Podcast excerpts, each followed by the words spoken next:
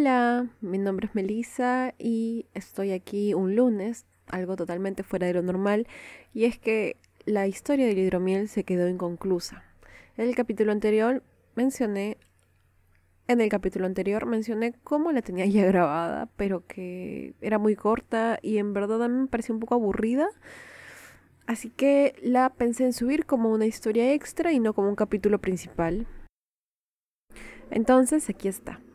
Si recuerdan a modo de recapitulación, hablamos de cómo la guerra entre los Vanir y los Aesir concluyó con mucha saliva en una vasija de oro en donde nació Basir, quien más adelante sería asesinado por dos enanos, quienes combinarían su sangre con miel creando este brebaje que daba la habilidad de la poesía a todo quien la bebiera.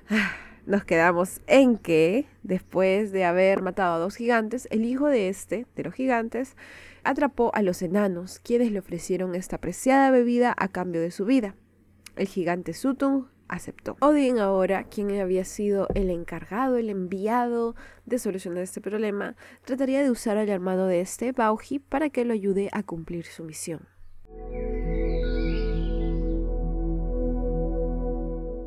Odin así llega a la chacra de Bauji, a sus tierras quiero decir, donde tenía nueve hombres trabajando a todo minuto podando la hierba.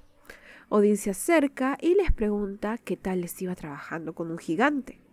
Como para hacer conversación, romper el hielo y eso. A lo que ellos le responden que les va bien, pero que nunca pueden cortar la hierba tan rápido como Bauji espera. A Odín entonces se le prende el foquito y les dice, esto se puede arreglar súper simple. Todo es posible con este afilador que yo tengo aquí. Él toma la hoz con el que usaban para cortar y la afila con mucha precisión. Los hombres reciben de vuelta la hoz y la prueba. Cortaban tan bien que quedan más que sorprendidos y empiezan a preguntar por el afilador que había utilizado, pues querían uno así para ellos mismos. Todos empezaron a pelearse por quién se quedaría con el afilador, cada vez haciendo más escándalo. Así que Odín dice, ya, se los voy a vender a un precio módico, pero solo el primero que lo atrape y así lanza el afilador al cielo. Los nueve hombres se apresuran a agarrarlo, pero todos todavía llevaban sus armas, así que todos terminan rebanados. En fin, este era el plan de Odín, después de todo, así que el casual recoge su afilador y se va dejando a los hombres decapitados regados por todas partes. Ahora, ¿por qué haría esto? Vamos a ver. Él continúa su camino hasta que llega a la casa de Bauji. Toca su puerta y le dice, Señor, por favor, necesito trabajar porque no tengo nada, mi nombre es Volverker y puedo ganarme la estadía en su casa esta noche. Bauji, como todo un gigante de frío, estaba irritado porque en verdad no le importaba ese hombre, ni sus peticiones, mucho menos su nombre. Le dice, no sé qué tanto podrá ser un solo hombre, pero mis nueve hombres se pelearon y se mataron entre todos, así que ahora no sé qué haré. No me molestaría que se hayan matado si al menos hubiesen cortado la hierba antes, pero ahora no sé de dónde conseguiré más gente porque ya maté a todos los que viven por esta zona. Un hombre solo no me va a servir. Odin le dice, pruébame una vez y después júzgame. Déjame cortar toda esta hierba y verás lo eficiente que soy. Pero ¿Qué me darás si corto toda esta hierba en menos tiempo de lo que hubiesen tomado tus nueve hombres? Así Odín le confiesa que sabe que su hermano, el gran gigante Sutun, tiene un brebaje y le dice que él quiere un poco de eso. Pero el gigante Bauji le confiesa que ni siquiera a él su hermano le daría un sorbo, por lo que duda que pueda conseguirlo. Pero Odín le termina haciendo prometer que al menos lo ayudará a conseguirlo a escondidas. Así, ambos hombres, bueno, no hombres, pero entienden a qué me refiero, hacen el pacto y con ello Odín se dirige a hacer el trabajo tal y como dijo que lo haría. Más rápido que nueve hombres. Y al final el no, no le costó nada terminarlo en el tiempo en el que dijo que lo haría. Así que se acerca a Bauji y le cuenta. Bauji le dice de que es verdad, ha trabajado muy bien, ha trabajado más rápido que los hombres que tenía antes, así que él va a tratar de cumplir su parte y ambos se dirigen al castillo del gigante Sutung.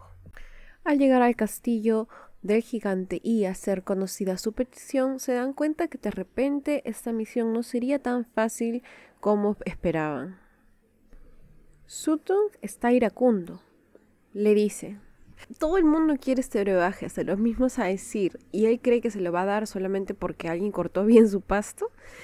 Le dice así como no sé si de casualidad o realmente planeaba dar esta información, pero le dice, ni siquiera yo voy a tomarlo porque está escondido en un baúl secreto en una montaña donde nadie puede ingresar. Y además, para asegurarme, mi hija, Gunlod, está encerrada ahí dentro como guardián. Bauji le informa de lo que le ha dicho su hermano a Odín y le dice, bueno, lo siento, lo intentamos y no se pudo. Pero Odín, sin intención de rendirse, le dice, recuerda la otra parte de tu promesa. Tú me dijiste que si no podías, al menos me ayudarías a lograr tomar un poco sin que él se dé cuenta. El gigante Bauji, medio a regañadientes, acepta, pero le dice que no tiene idea de cómo lograr eso. Está bien, lo vamos a hacer, pero ¿qué hacemos? Y Odin igual tenía su plan, ya sabía exactamente qué cosa iban a hacer. Él le dice, vamos al lugar que esté más cerca a la cueva en donde Sutung mantiene eh, la bebida. Cuando llegan ahí, se dan cuenta de que había una cantidad muy grande de roca que separaba ambos puntos, entonces no había forma de que ellos pudiesen ingresar. Odin le dice que si el gigante hace lo que le pide, entonces él podrá conseguir lo que quiere y se acabará todo su trato. Le, así le da de su bolsillo un taladro, no sé, una greca, ¿cómo se llaman esas cosas? Que se ponen en la punta de los taladros. Una greca, una greca mágica.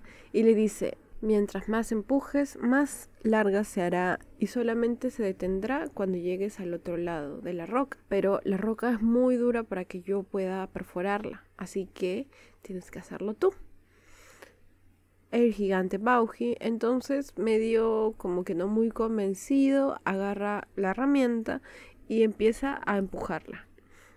Llega un momento en el que le dice, bueno, ya está, creo, ya llegué al otro lado. Odín medio que sospechaba, así que como para comprobar, se acerca al agujero y sopla. Al hacerlo, Polvillo se le regresa a la cara y le dice a Bauji que le ha mentido, que se ha dado cuenta que lo ha engañado. Bauji está confundido porque cómo lo supo, así como el meme. Pero em, aparte de sorprenderse, también se fastidia porque es como que no entiende qué está pasando, por qué estamos haciendo esto, qué es lo que planea hacer este humano, porque para él es un humano. Así que bueno, vuelve a taladrar y esa vez sí llega al otro extremo. Odín le vuelve a soplar al agujero y esta vez nada de polvo le cae a la cara. Procede así entonces casual a transformarse en una serpiente, algo que yo también hago todos los días, y se mete por el huequito que habían taladrado. Y en ese momento Bauji ya está, pero confundido por mil. Le entra la duda y dice, tal vez era una decir. Pucha, y ahora, con que medio la fregué, Así que agarra el taladro nuevamente y lo incrusta con todas sus fuerzas para intentar aplastar a Odín, Odín serpiente. Pero Odín adivina su traición y se transforma en un gusano, esquivando así el ataque. Sin mucho esfuerzo, entonces Odín logra llegar al otro lado de la montaña y se transforma una vez más en un gigante. Y ahí se encuentra a su siguiente enemiga, la hija de Sutung llamada Gunloth.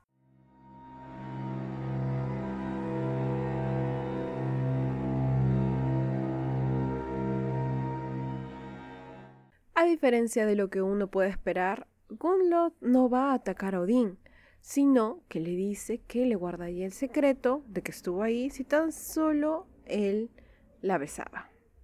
Era una pobre y solitaria gigante que solo quería un poco de cariño a cambio del brebaje tan valioso que resguardaba. Así que Odín no se hace de rogar y le da un beso.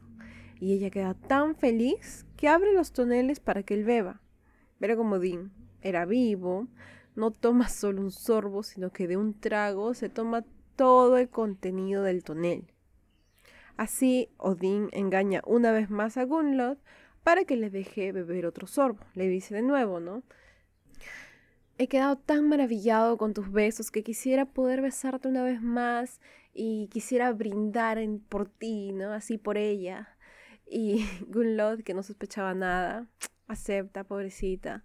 Y así se bebe todo el contenido del otro tonel. Gunlod para entonces está enamorada ya. Le bastó esos dos besos para enamorarse perdidamente de este gigante tan guapo que había llegado a su montaña. Y es que cuánto tiempo habría estado atrapada ahí también la pobre.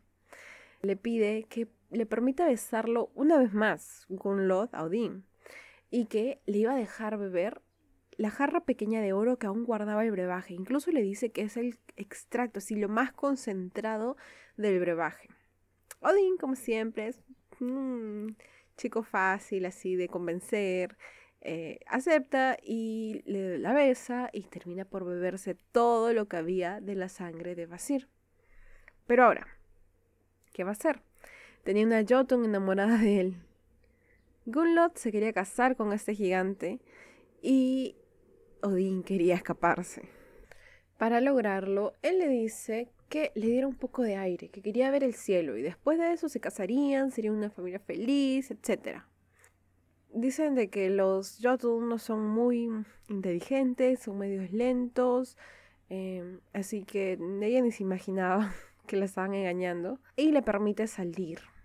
Y abre la puerta, está en una montaña, pero bueno, la entrada, y ni bien él tiene la entrada abierta, se transforma en un águila así, en un pestañeo, y deja a la pobre Gunlot con el corazón roto.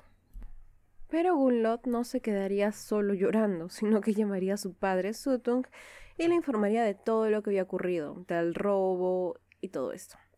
Y este, al igual que Odín, se transformaría en un águila todavía más grande y saldría volando literalmente detrás de él. Ahora, esta escena que viene a continuación es una que se repite con bastante frecuencia. De lo que voy leyendo de mitología nórdica, hay como tres historias donde hay un correteo de águilas, así. En Asgard todos los dioses esperan ansiosos en la muralla. Ellos ubican tres vasijas de oro al medio del patio y se ubican nuevamente en la muralla. Ahí divisan un águila acercándose y saben que es Odín. Pero, más atrás, pueden ver a otra, una más grande y que se acerca más y más rápido. Por sobre el muro llega la primera águila y lo cruza. Al cruzarlo, se transforma inmediatamente en Odín, quien llena las vasijas de oro con el brebaje robado inmediatamente. Pero la segunda águila no tuvo éxito. Se estrella contra el muro y no lo puede cruzar. No solo eso, sino que dicen que se convierte en piedra y al chocarse con el muro queda destrozado. Y ese es el fin del gigante Sutung. Ahora, hay una versión que leí donde dicen de que una de estas jarras se le cae a Odín o algo así. O algo se le cae de repente de la boca antes de llegar a Asgard y que esto cae a Midgard donde algunos humanos tendrán el privilegio de probarlo de casualidad. Y eso explicaría por qué algunos tienen el don de la poesía.